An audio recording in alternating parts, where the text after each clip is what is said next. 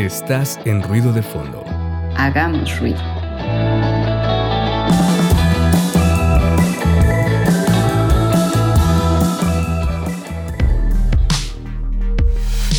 Feedback. Feedback. Temas y entrevistas en ruido de fondo.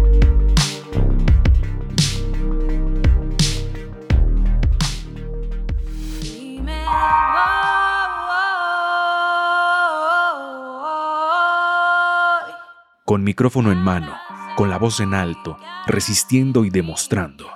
Con más de 20 años en la escena del hip hop mexicano, ella forma parte de la escena musical independiente y autogestiva. Hoy, en Ruido de Fondo, platicamos con Shimbo.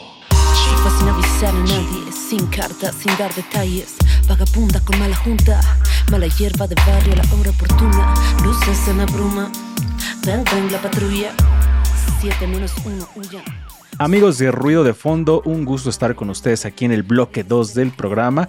Y como ustedes ya lo vieron en nuestras redes sociales, hoy en el feedback, en la sección que tenemos de temas y entrevistas, hoy tenemos invitada y les decía, como ustedes lo vieron en el cartel que les publicamos en las redes, hoy está con nosotros una cantante, una compositora, MC, que con trabajo arduo, eh, con eh, mucho esfuerzo se ha ido ganando pues el, este, un lugar, ¿no? Se ha ido procurando ella un lugar dentro de las de los principales exponentes del hip hop nacional. Entonces estamos muy contentos de recibir, como ustedes ya ven ahí en su pantalla, a Shimbo. Un gusto tenerte por aquí. ¿Cómo estás? Muy bien, pues gracias, contenta de, de estar aquí en este espacio. Gracias por abrirlo para, para echar una platicadita, qué chido. Perfecto. Sí, para nosotros también es, es, es un gusto estar que, por aquí contigo platicando, porque siempre es, eh, es chido platicar con gente que está desde la autogestión, desde la, desde la, de la independencia, haciendo arte y en este caso música, en este caso hip hop. Y para comenzar, Shimbo, eh, quería platicarte, bueno, preguntarte más bien, eh, todos en la vida como, la vida se nos va definiendo como por momentos, ¿no? Como por instantes.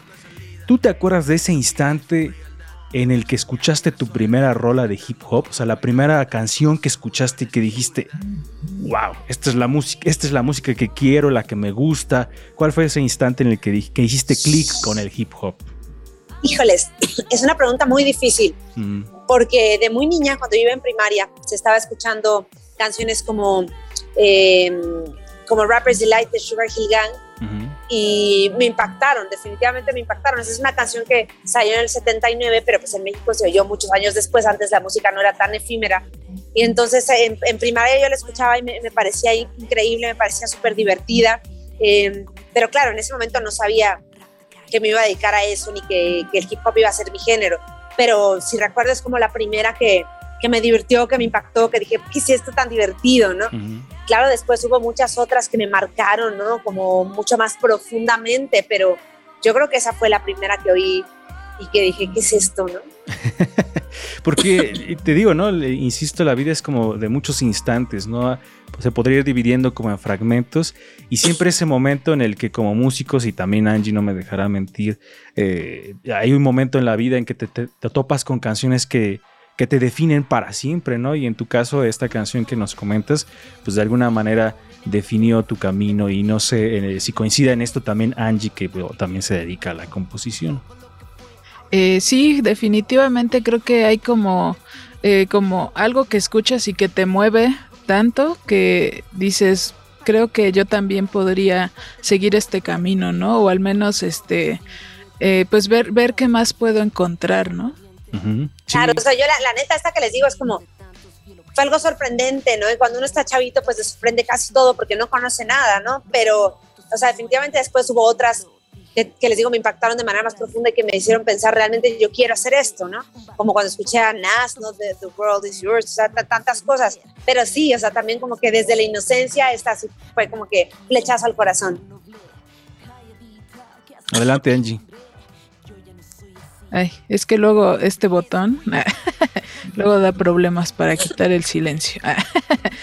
eh, y bueno, yo, yo, te quería preguntar eh, si recuerdas cuál fue la primer referente mujer que viste en el, en el hip hop porque siempre, bueno, creo que nos pasa esta parte, ¿no? De que a veces no encontramos ese, eh, esa persona, ¿no? Que dices, ah, mira, una, una chica también, digo, de repente es este, eh, es, es a lo que nos ha jalado, ¿no? Todo este sistema, ¿no? Claro, sí, las mujeres siempre hemos sido mucho menos visibilizadas y mucho menos reconocidas, aunque siempre hemos estado ahí, ¿no? En particular en el hip hop ha habido muchas mujeres desde los inicios de, la gestación de esta cultura hip hop, había mujeres ahí que hicieron cosas muy importantes, pero nadie las quiso nombrar. Y a mí definitivamente de las primeras que escuché que me volaron la cabeza fue Ladybug, este, de Digable Planet, fue, bueno, por supuesto Queen Latifah me pegó durísimo, MC Light, como de la vieja escuela, fueron así impactantes y aparte traían un mensaje feminista que en esa época no era nada común, sobre todo MC Light. Eh, después Lauryn Hill, Da Brat me, me impactó durísimo. Eh, yo creo que ellas fueron las que más en, en, su momento, había varias más, pero ellas como que sí fueron un ejemplo y me gustaba mucho que en esos años, en los años 90, en los 2000, que estaba muy como normalizado que la mujer fuera la mujer objeto y las raperas como que, que traían toda esta onda sexual y justo estas que te estoy mencionando hacían otras cosas, que no era solo eso, entonces me llamaban aún más la atención, ¿no?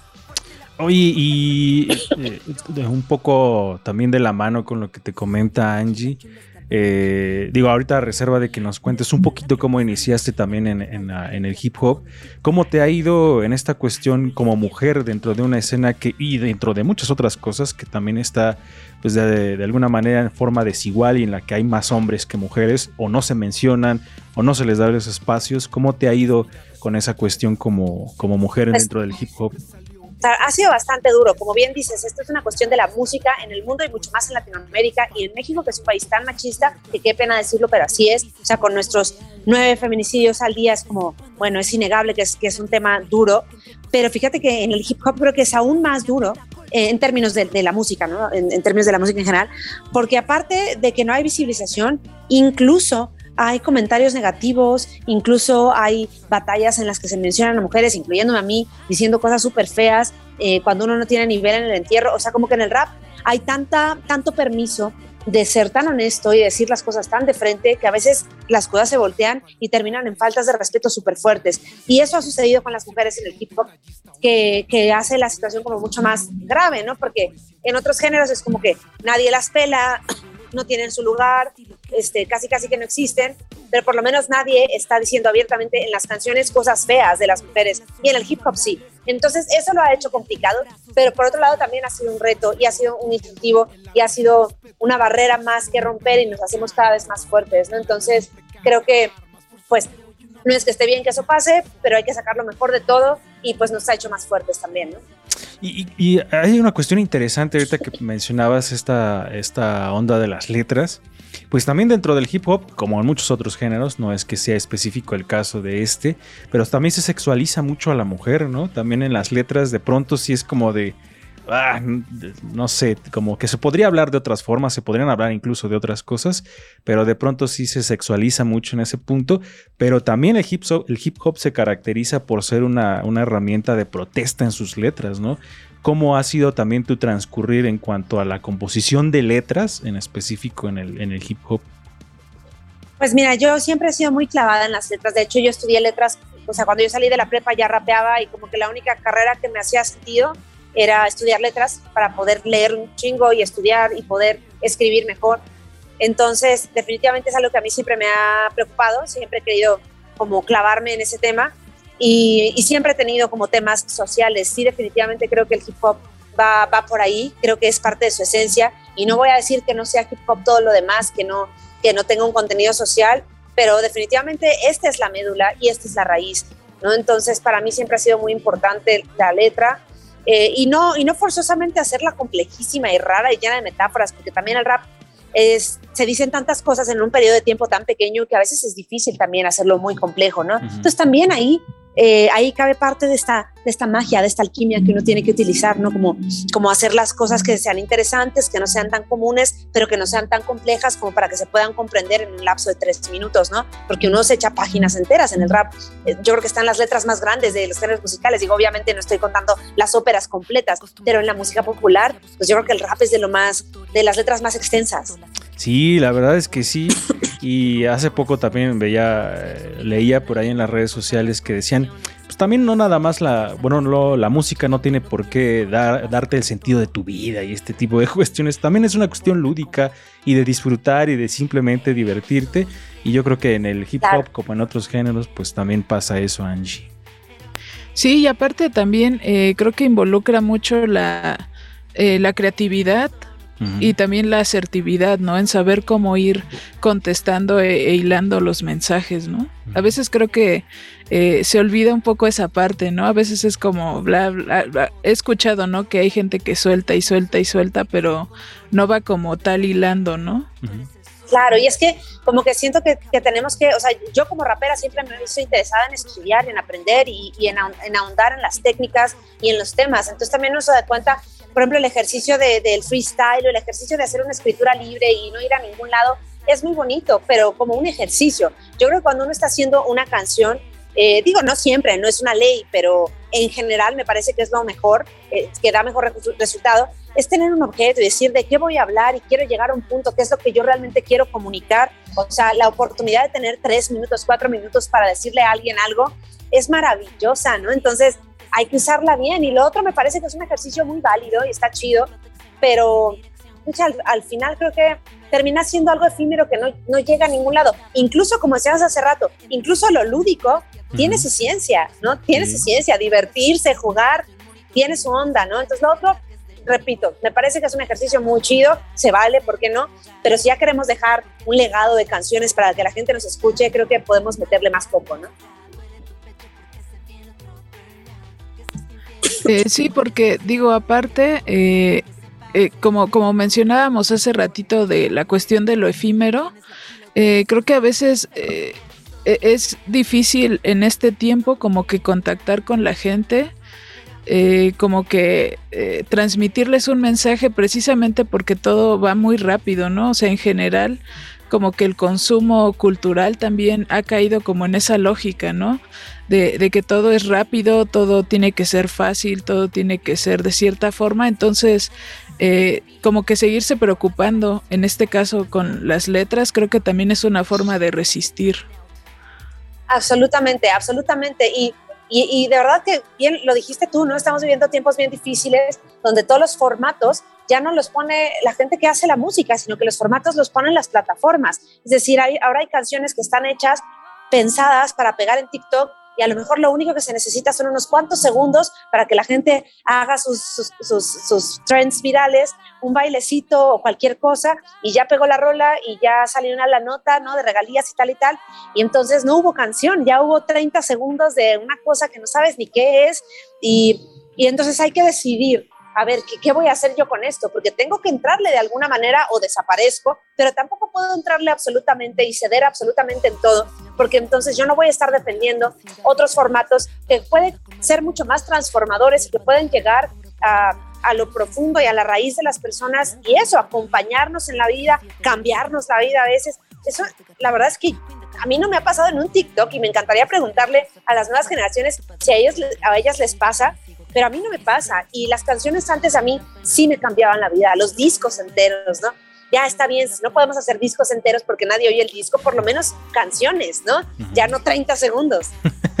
Oye, es cierto, es muy interesante eso que señalas porque empezamos con, que ya se dejó de consumir discos y luego llegaron las plataformas de, streaming para la música y ya eran sencillos, ¿no? Y ahora, como dices en TikTok, ya son segundos de las rolas y cada vez se va fragmentando más y más y dices, ¿a dónde vamos a llegar? ¿A dónde quedaron esos momentos en los que uno llegaba y compraba un disco? Y escuchabas el disco completo y todo el ritual de abrirlo y ver el empaque y ver todo el diseño que traía dentro, todo el arte. ¿Dónde quedó toda esa parte? No sé si a ti te pasa también eso de extrañar esos discos enteros. Claro que sí, yo creo que, a todas las generaciones que, lo vivimos, pues por supuesto que lo extrañamos. Mira, yo, yo trato de ser, em, de adaptarme también a las circunstancias, pero sin duda eso era algo muy bonito. O sea, Claro que puede haber otras maneras de, escuchar música, de vivirla, de sentirla, de consumirla, pero cuando se pierden cosas, sí es súper lamentable. En vez de que estuviéramos como aumentando las posibilidades, estamos quemándolas, ¿no? Casi, casi que desapareciéndolas. Porque claro, o sea, canciones de punk de 60 segundos ha habido siempre, pero pues desafortunadamente esta no está haciendo la propuesta, no está, es como que, no, las propuestas están perdiendo, están perdiendo, no estamos perdiendo el arte, ¿dónde, dónde quedó el arte, toda la gráfica, como dices tú, que, que acompañaba un disco, que acompañaba todo un álbum, a veces toda una gira y a veces nos, un disco nos acompañaba años, ¿no? Escuchábamos un disco años, lo desmenuzábamos, ¿no? Lo, lo vivíamos, realmente nos acompañaba y pues la neta sí se extraña, por supuesto que lo extraño, ¿no? Y, pero creo que podemos tratar de, ir proponiendo unas nuevas maneras también, ¿no? De, de, tratar de consumir música de otra manera y, y, resistir, como, como decía antes hace rato, ¿no? Resistir. Sí, la verdad es que generar esa resistencia desde las trincheras de cada género y de cada músico, pues sin duda es una, batalla bastante importante. Y, regresando un poco a esta cuestión, eh, digamos, de alguna manera histórica, coméntanos cuál fue así de manera breve tus inicios en el, género. Digo, mucha gente que estará viendo esto te conoce, pero habrá mucha gente que no. Entonces, para aquellos que, que, que no tienen el gusto todavía de conocerte y a tu música, ¿cómo inició Shimbo? ¿Cómo nace Shimbo? Pues mira, yo empecé a rapear muy chiquita, pero era rapera de closet.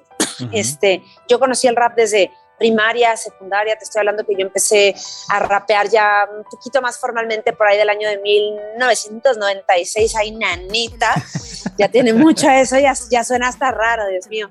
Yo empecé a rapear en ese año, eh, no me había aventado hasta que yo me escapaba en las noches a escuchar música electrónica en general, yo oía rap y también música electrónica, era la época de los raves. Empecé a conocer a varios productores que en esos años eh, los DJs de música electrónica producían a los primeros grupos de rap de la Ciudad y Estado de México. Y entonces eh, conocí a un DJ, LBM, que me presentó a varios raperos que en ese momento eran como, eh, que son la vieja escuela del rap de México. Y para pronto me incorporé a esta vieja escuela como una de las poquísimas mujeres que había en esos, en esos años se me quitó la pena y me, atreví a compartir mis raps por primera vez con toda esta banda en toquines super underground, cuando el rap era considerado eh, como ni siquiera era considerado en los toquines más rascas de la ciudad. O sea, había un foro Alicia para el punk y el rap estaba a la margen de eso, ¿no? O sea, antes de la Alicia. Entonces, imagínate, o sea, no existíamos, pero fueron años hermosísimos también porque era, era todo muy honesto, era todo muy inocente de alguna manera y, creo que se, forjaron cosas súper, súper chidas a partir de eso.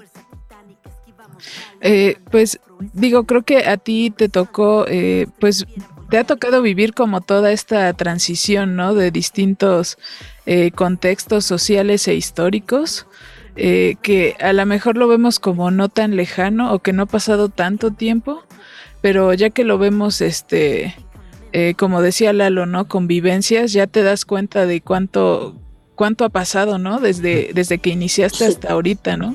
Digo, ya hasta pasamos una pandemia, ¿no?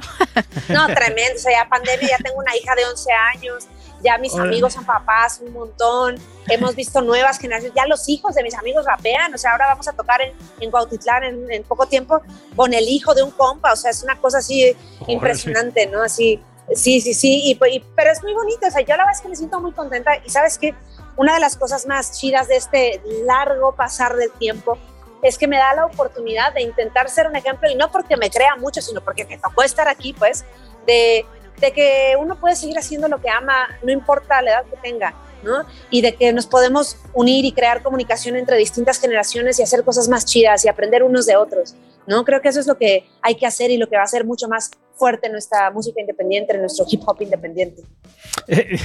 y ahorita que porque mencionaste lo de tu hija, ¿cómo es eh, la Shimbo mamá? ¿Cómo, ¿Cómo te ha tocado esa...? Porque también es importante, ¿no? Porque eh, como mujer artista, como madre, en, un, en, un, sistema social, sociocultural muy complicado, ¿cómo has vivido también esa parte de, tu, de tu vida, valga la redundancia? Pues mira, uno anda en chinga, ¿no? Y cuando uno eh, trabaja eh, de manera independiente, como, como emprendedores, porque eso somos, ¿no? O sea, hacemos todo nosotros, eh, no tiene horario de trabajo, ¿no? Uno está todo el día y cuando uno es mamá, pues tampoco tiene horario de trabajo de mamá. Entonces, pues es una friega impresionante, pero también uno se da cuenta que son las cosas que uno hace por amor y por elección propia. Entonces, en ese sentido es súper satisfactorio. Uno tiene que aprender a poner sus límites y yo creo que eso no, no corresponde nada más a las personas independientes ni a las mamás, sino a todo el mundo, ¿no? A tener salud mental, a tener también espacios de recreación, de descanso. Eso es muy importante, y, pero ha sido muy chido. A mi hija no le gusta mucho el rap, le gustan otras cosas, pero le gusta la música y hasta, hasta este momento le gusta que su mamá sea rapera. Y digo, qué chido, ¿no? Porque podría no gustarle, podría querer una mamá un poco más tradicional que llegara por ella en pants este, y se la llevara a casa y a ver caricaturas, pero pues no, le toca acompañarme a la chamba, a veces es padre, a veces es aburridísimo, a veces es horrible, ¿no? Para ella. Y, Pero siempre una aventura, pero siempre una aventura. Y se ha convertido también una, en una gran compañera, ¿no? De, de, de, esta aventura. Ajá. Y, hace poco, Angie, también platicábamos con el colectivo de musas sonideras. Y también son eh, mujeres que son mamás solteras y que aparte tienen tras su trabajo y aparte andan tocando con los sonideros y dices, o sea, hay una constante como que de muchas mujeres que están, que están rifando, que se están, que están luchando frente a un sistema que trata de invisibilizar y trata como de, de, de, de encasillar a las mujeres, pero están ahí resistiendo, Angie. Eh, sí, definitivamente creo que eh, también es muy eh, eh, rescato esta parte de que también no hay edad, ¿no? Porque a veces eh, también llegamos como a esta parte en la que ya no, así creemos que porque alguien ya tiene cierto tiempo de trayectoria musical, ya, eh, ya no puede hacer nada más, este, ya se quedó ahí en el, en el pasado. Y pues no, o sea, esta, esta parte como de irte reinventando y de también hablar con las demás generaciones, creo que eso también es bien importante, ¿no? Claro, definitivamente. Yo te puedo decir que para mí ha sido también de un aprendizaje súper chido, súper profundo, el poder absorber tantas cosas de las nuevas generaciones. También uno tiene que ser muy flexible y uno tiene que, saber que uno está aquí para aprender, que no porque uno ya tenga un camino recorrido y haya aprendido ciertas cosas, sobre todo técnicas, la neta, ¿no? Porque pues uno, claro, la experiencia te da cosas técnicas y también te da madurez ante circunstancias de la vida. Entonces uno puede aportar eso pero cuántas cosas no tiene uno ahí atravesadas que están mal, que uno aprendió mal que, y, que solamente se han ido eh, resolviendo y que solamente han ido encontrando su camino con el paso del tiempo. Y forzosamente las nuevas generaciones tienen la respuesta de esas cosas, nosotras no, o sea, yo no. Entonces para mí ha sido hermosísimo poder compartir con estas nuevas generaciones, aprender de ellas, ¿no? Eh, aprender a ser como eso, flexible y que ellas también lo sean, porque uno cuando es súper joven que aún me siento joven, soy joven, pero cuando uno es muy joven, uno es muy rebelde y uno casi siempre lo natural es que uno vaya en contra de lo que sucedió antes, ¿no? Romper con lo que había antes. Y está bien, es natural, si no sería raro, ¿no? Pero también cuando después de, esa ruptura se logra un equilibrio y se logra un respeto y cariño mutuo, eh, las cosas fluyen increíble y hay un avance, hay un avance increíble en lo que sea que se esté haciendo.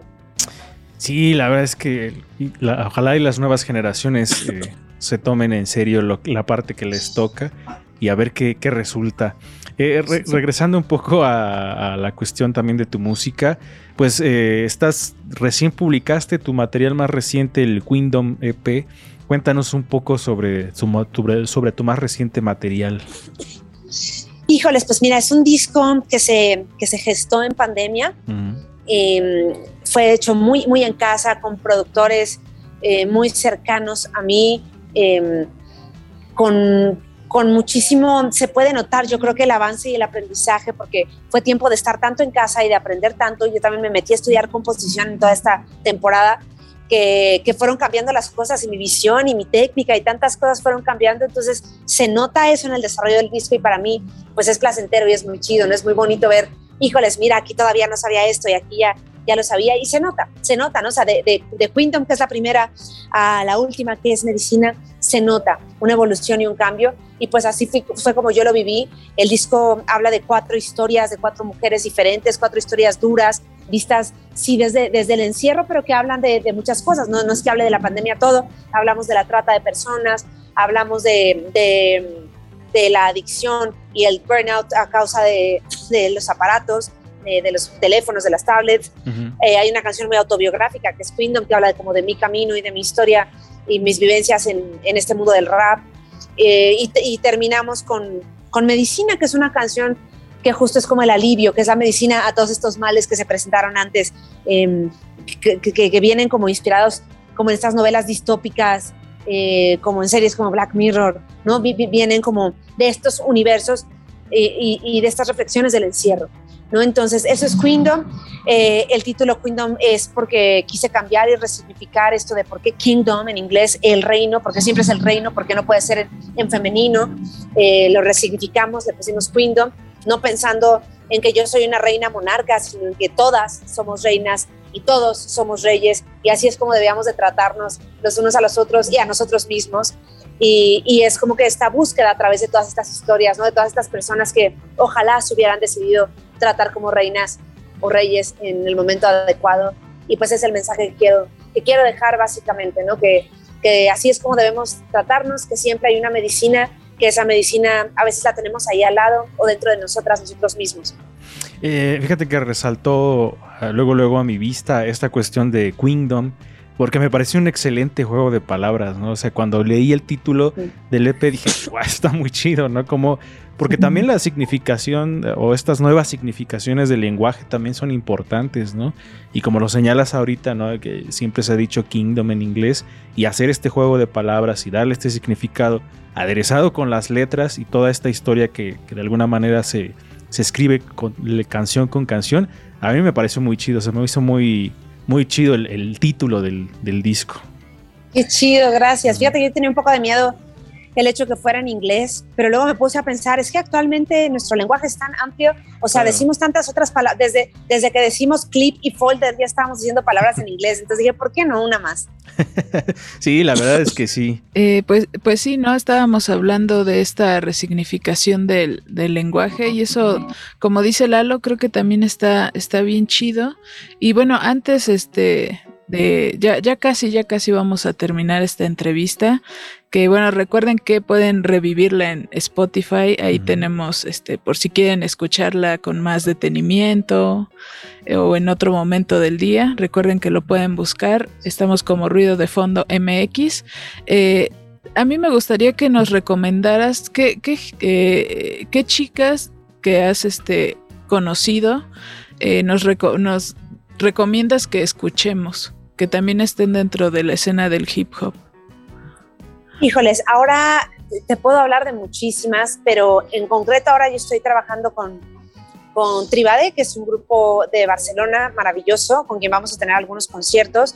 Entonces, bueno, yo no las había escuchado, había escuchado su nombre y había escuchado que hablaban muy bien de ellas, pero ahora que empecé a escuchar más su material, me quedé así de, wow, traen un nivel increíble. Entonces, muy recomendado que escuchen a Tribade. También Naturaleza Suprema de Colombia es un grupo que ya tiene muchos años trabajando y que le dan durísimo, también se los recomiendo. Si nos pasamos más a México, ahora he escuchado muchas raperas emergentes como Santos Woje de San Luis Potosí, como Aramara, Ciudad de México, Pola.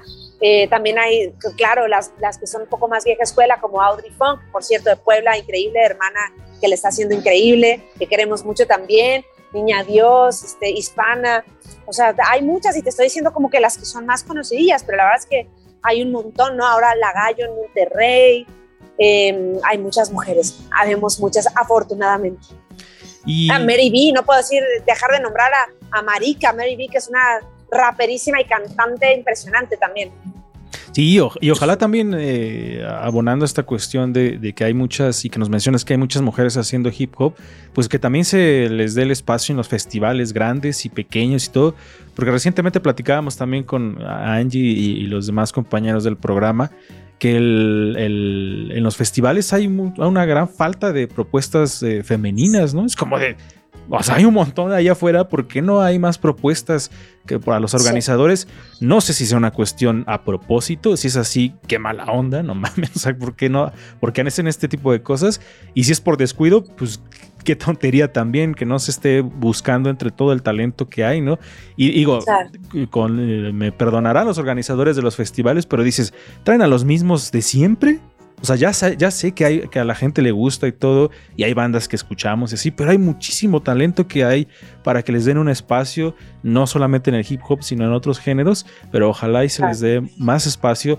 Y en específico aquí estamos hablando de las mujeres porque hay una desigualdad en, los, en las carteleras de los festivales. Sí, sí, tremenda, tremenda. Fíjate que hay varias páginas de Instagram que se dedican a, a cuantificar ¿no? qué es lo que está sucediendo en cada festival. Y sí, o sea, los festivales que más tienen eh, tendrán un 30%, 40% cuando mucho. Por eso también está habiendo otras, eh, propuestas de mujeres haciendo eventos solo de mujeres, ¿no? Como lo hace Elis Paprika con Now Girls School, cuando hace, ahora vamos a tener el evento de la Marqueta, ¿no?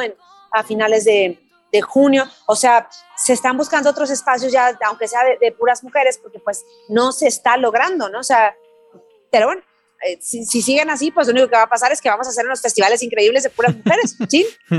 Ni modo. Ojalá, y, estaría bueno. La verdad es que ya a estas alturas del partido dices, o sea, ya tenemos que dejarnos de esas, de esas cosas, ¿no? Ya cuánto tiempo llevamos claro. eh, existiendo con este tipo de problemáticas, ya es momento que, que de pronto se, se, empiece ya a borrar de una vez por todas esto, ¿no? Y, y desde, claro. Desde la gente que organiza hasta, los, hasta nosotros que escuchamos música, también buscar más alternativas. Adelante, Angie. Claro. Y pues justo hablando de alternativas, pues eh, Shimbo vas a estar aquí en la ciudad de Puebla el 17 de junio. Entonces, eh, si nos puedes platicar un poquito más de este evento. Híjoles, pues, pues qué emoción, qué emoción. Me muero de ganas de, de ya ir por allá. Eh, he estado allá hace, hace poco, estuve con Alika, con Aquila Mar, pero no con mi show. Entonces, para mí es muy emocionante regresar a Puebla con mi show. Sé que nos escucha bastante gente por allá. Espero que esa misma gente vaya al show. Hacemos la invitación a que le caigan. Va a ser un show internacional increíble. Va a estar Naturaleza Suprema de Colombia, que ya les hablé de ellas. Va a estar Tribada de Barcelona, que también ya les platiqué de ellas. Vamos a estar en Sonar, en la sala Sonar, que es un muy buen lugar, eh, con un buen audio. Y, y, pues nada, vamos a estar dándolo todo porque aparte venimos así como que estás abriendo una botella de champaña y explota, porque después de la pandemia traemos así todas las ganas de darle durísimo. Entonces nos vemos por allá, ojalá le caigan, por supuesto Angie y Lalo están invitadísimos. Me caí de la emoción. Este, está, están invitadísimos y, y, y cáiganle, por favor, porque tenemos mucha emoción de estar por allá otra vez.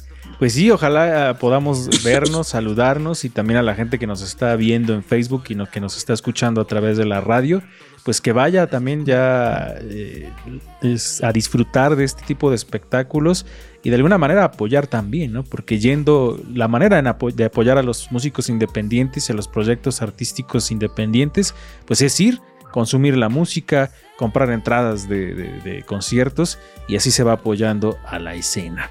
Para ir cerrando, claro. Shimbo, esta, esta entrevista, ¿con quién te hubiese, de los que ya no están eh, y de las que ya no están, con quién te hubiese gustado hacer un dueto?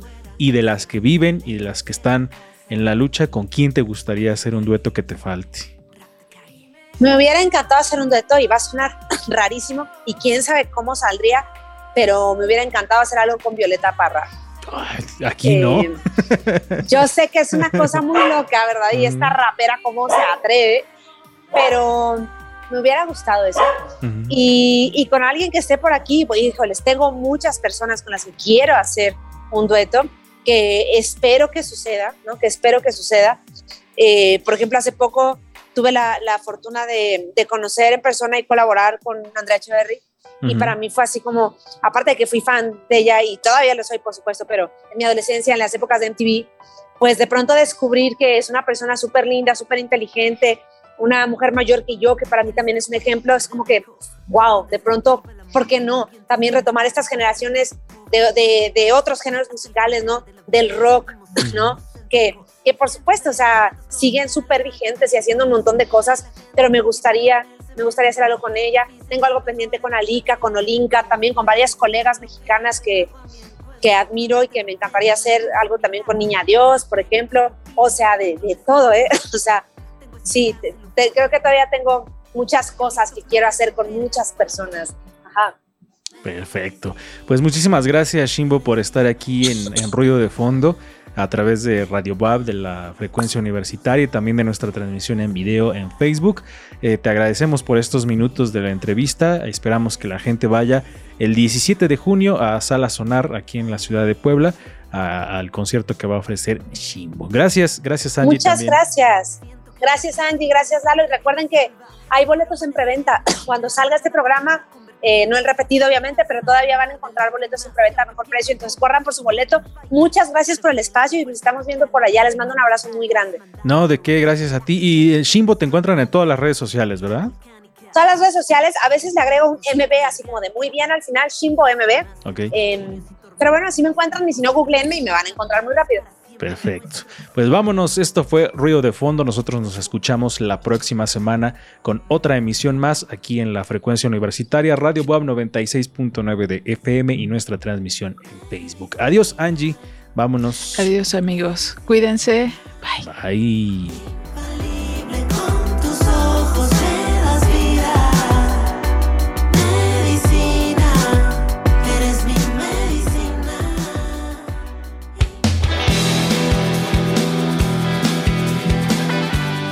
Por hoy ya hicimos ruido. Ya hicimos ruido. Ya hicimos ruido. Escúchanos en la siguiente emisión de Ruido de Fondo. Síguenos en todas nuestras redes sociales. Nos encuentras en Facebook, Twitter, Instagram, YouTube y Spotify como Ruido de Fondo MX. Ruido de Fondo.